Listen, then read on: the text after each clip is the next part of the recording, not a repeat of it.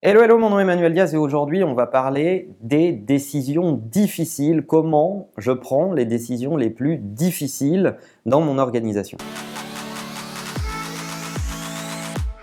Alors si c'est pour débattre des décisions du quotidien et de la température de l'eau de la machine à café, vous n'avez pas besoin de conseils évidemment, mais par contre pour les décisions les plus difficiles, les plus impactantes, celles qui vont peut-être faire pivoter votre business, changer votre offre de service, vous emmener à prendre des décisions qui vont avoir des impacts directs sur la façon dont vous êtes organisé, sur la façon dont vous gardez ou vous vous séparez de certaines personnes, ces décisions les plus délicates, tout le monde dit que le chef d'entreprise est seul face à ces décisions, c'est vrai, mais comment les prendre et comment les prendre efficacement? Moi, j'utilise une petite méthode toute simple qui fait que c'est plus facile quand on l'utilise que quand on ne la connaît pas. Le problème des décisions difficiles, c'est qu'on sait souvent que c'est la meilleure décision à prendre pour le long terme, mais qu'à court terme, ça va piquer et ça va être difficile. Et c'est ce qui crée une décision complexe et difficile à prendre, c'est à quoi je renonce immédiatement pour fabriquer du mieux demain.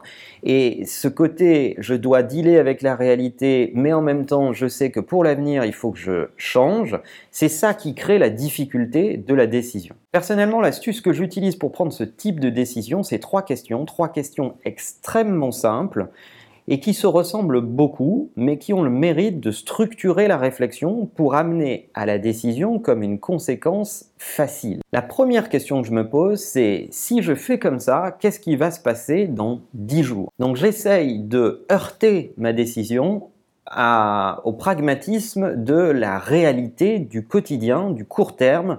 Si je décide d'arrêter cette activité, si je décide de me séparer de telle personne, si je décide d'embaucher telle personne, qu'est-ce qui va se passer dans les dix prochains jours? Et je me mets à lister les conséquences immédiates. La deuxième question que je me pose, c'est si je prends cette décision, qu'est-ce qu'il va se passer dans 10 mois? Et là, ça m'oblige à me prendre un peu de distance par rapport à la réalité et aussi à ouvrir le champ des perspectives.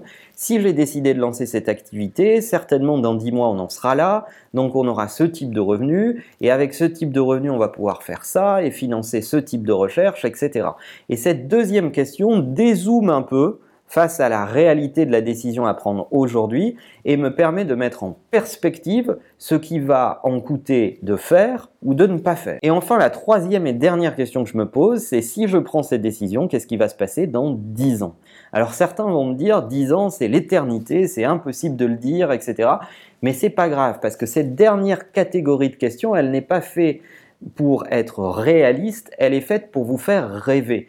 C'est-à-dire vous dire, tiens, si je recrute un manager des ventes aujourd'hui, ça va m'amener à avoir de meilleures ventes. Si j'ai de meilleures ventes, je vais pouvoir embaucher plus de prod et en même temps je pourrais peut-être euh, lancer de nouveaux produits et prendre plus de risques sur mon offre commerciale et puis si j'ai des bonnes ventes derrière je vais pouvoir financer plus de marketing et si j'ai plus de marketing ça rejaillira sur ma réputation sur euh, mes ventes également, etc. etc. Et ça, c'est l'effet de, de, pouvoir raisonner à très grande échelle, à long terme, et d'avoir une vision à très long terme sur la structuration de la boîte, parce qu'il y a des décisions qui paraissent difficiles à un instant donné, et qui, en réalité, vont produire beaucoup d'effets sur la réalité de l'entreprise à long terme, ou au contraire, se dire finalement cette décision euh, euh, n'aura pas tant d'effet que ça à très long terme et euh, peut-être qu'il faut pas que je la prenne. Donc vous avez compris, c'est se poser en réalité une seule question mais sur trois temporalités et le fait de se forcer à raisonner sur ces trois temporalités face aux décisions les plus difficiles que vous ayez à prendre va vous permettre de rationaliser la réflexion et vous permettre également de vous projeter vers l'avant et de prendre ces décisions avec un peu plus de confiance en vous, un peu plus de détermination et de capacité à le vendre au reste de l'organisation. Alors je serais curieux de savoir comment vous prenez vos décisions les plus difficiles. Est-ce que vous avez une matrice de réflexion, des outils, des méthodes? Dites-nous ça dans les commentaires. Si vous pensez que cette méthode peut aider certains de vos contacts, n'hésitez pas à partager cette vidéo et en attendant, n'oubliez pas que la meilleure façon de marcher, c'est de vous abonner. À bientôt.